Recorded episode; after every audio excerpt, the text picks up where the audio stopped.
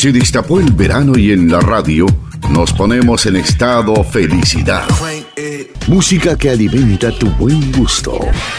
Noticias en pocas líneas.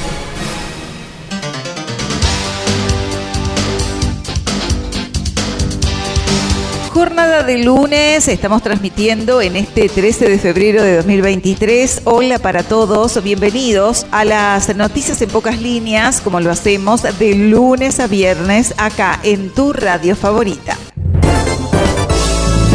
Recorriendo este 13 de febrero, día número 44 del calendario gregoriano, estamos a 321 días de finalizar el año.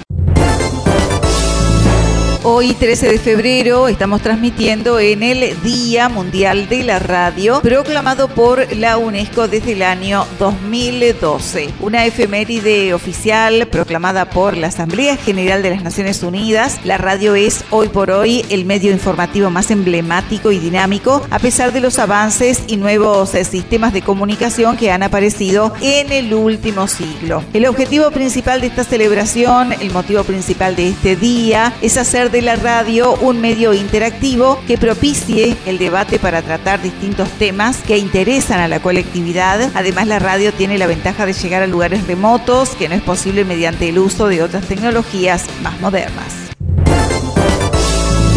Entre otras efemérides de este 13 de febrero, hoy es el Día Mundial del Soltero. También es el Día Internacional de la Epilepsia. Noticias departamentales. Con información del ámbito departamental, nos vamos a la ciudad de Carmelo. Alcalde y concejales supervisaron la entrega de la pista Marcelo Bianchi. En líneas generales quedaron conformes con algunas observaciones menores. Finalmente, el organizador de la fiesta de la uva entregó las llaves del predio de la pista Marcelo Bianchi y el día viernes una delegación del municipio concurrió a inspeccionar la misma. El grupo de supervisión estuvo integrado por la alcaldesa Alicia Espíndola, los concejales Martín Manito, Rodrigo Gócaro por el Partido Nacional. Por el Frente Amplio participaron Daniele Caraballo y Mario Guaraglia. La idea era citar a Larcher al municipio de Carmelo para esta semana, ya que en la jornada del viernes se encontraba en Montevideo. Lonjas Palmirenses, otro año más, organiza el carnaval en la ciudad de Nueva Palmira. 4 de marzo, Lonjas Fest, tercera edición. A la hora 20 desfile desde Casa en Red por Artigas hasta Plaza 33 Patriotas. Lonjas Palmirenses, Morenada Lonjas, Mozambique, Eco de Tambores, Colibrí, Samba do Palomar. A la hora 21.30 en el escenario de Plaza 33 Orientales, Samba do Palomar, Artístico Tango Cumbia 24-7, Murga, Martín Quiroga y muchas sorpresas. Información nacional. Compartimos información del ámbito nacional. OCE solicita consumo responsable de agua con motivo de la sequía que afecta al territorio nacional y especialmente en el sur del país. OCE ha exhortado a la población a consumir responsablemente el agua potable con el objetivo de minimizar usos no prioritarios. La escasez de precipitaciones ha agudizado la situación, provocando un continuo descenso de los embalses y cursos que se utilizan como fuente de abastecimiento, lo que obliga a la administración a introducir medidas adicionales respecto al uso del vital elemento. En consecuencia, esta administración resuelve la prohibición del uso del agua potable para fines no prioritarios como ser riego, lavado de veredas y patios exteriores, lavado de vehículos por parte de particulares y llenado de piscinas. Esta medida que comenzó a regir el sábado 11 de febrero se extenderá hasta nueva resolución, así lo dice el comunicado. Cooperativa acondicionará material reciclable en Paso de los Toros. El secretario de la presidencia, Álvaro Delgado, participó de un contrato de arrendamiento de servicio entre el municipio de Paso de los Toros y la cooperativa social Proyecto Vida. Esta institución se encargará de brindar servicios de clasificación y acondicionamiento de materiales reciclables provenientes del sistema de recolección selectiva de la ciudad.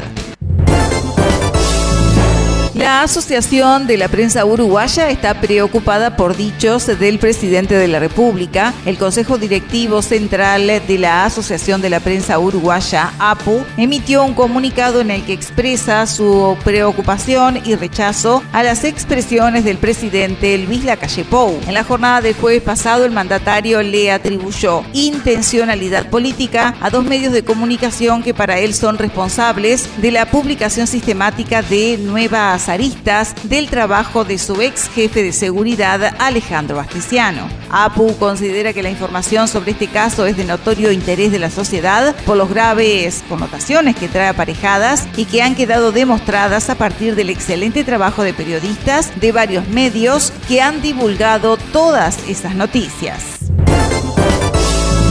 Tenemos información de la Fuerza Aérea Uruguaya ante las denuncias recibidas en la noche del viernes 10 de febrero sobre el avistamiento de luces intermitentes en el cielo en la zona de Termas de Almirón, departamento de Paysandú. Se ha dispuesto la intervención de la Comisión Receptora e Investigadora de Denuncias de Objetos Voladores No Identificados, la que ha desplegado investigadores en esa zona del país para recabar información y entrevistar a testigos a los efectos de iniciar la investigación. Información internacional.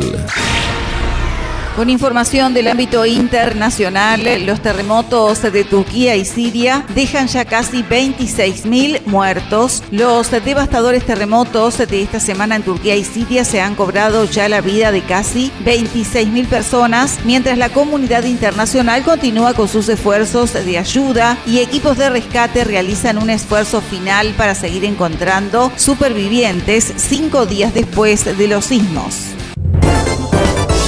Estados Unidos derribó un objeto volador sobre el lago Hurón cerca de la frontera con Canadá. Se trata del tercer incidente de este tipo en espacio aéreo de Estados Unidos en menos de un mes. El día sábado fue destruido un artefacto similar en territorio canadiense. Por ahora no se conocen detalles sobre este objeto, aunque una fuente del legislativo dijo al diario de Wall Street que tenía forma de octágono y que volaba a una altitud de 20.000 por lo que representaba un peligro para la aviación comercial.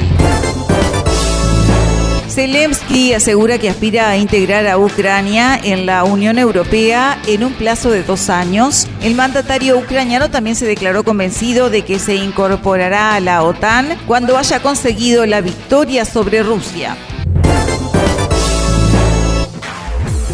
Deportes.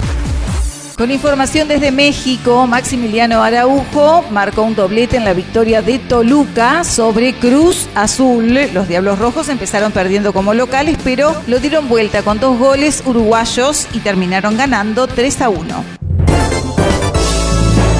Y hablamos del sudamericano sub-20. Uruguay cayó 2 a 0 ante Brasil, que se consagró campeón. Ante Santos a los 84 minutos y Pedriño a los 90 más 2. Anotaron los goles de Brasil, que llegó a 13 puntos y obtuvo su decimosegundo título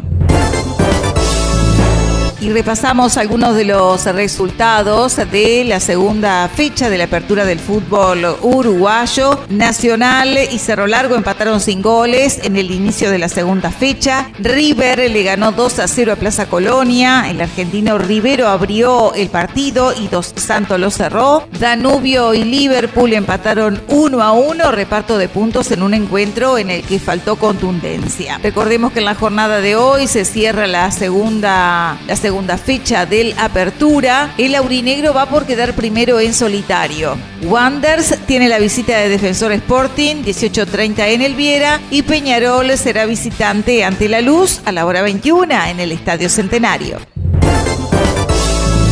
Hasta aquí compartimos noticias en pocas líneas en esta jornada del lunes. Por su atención, gracias. Nos encontramos mañana.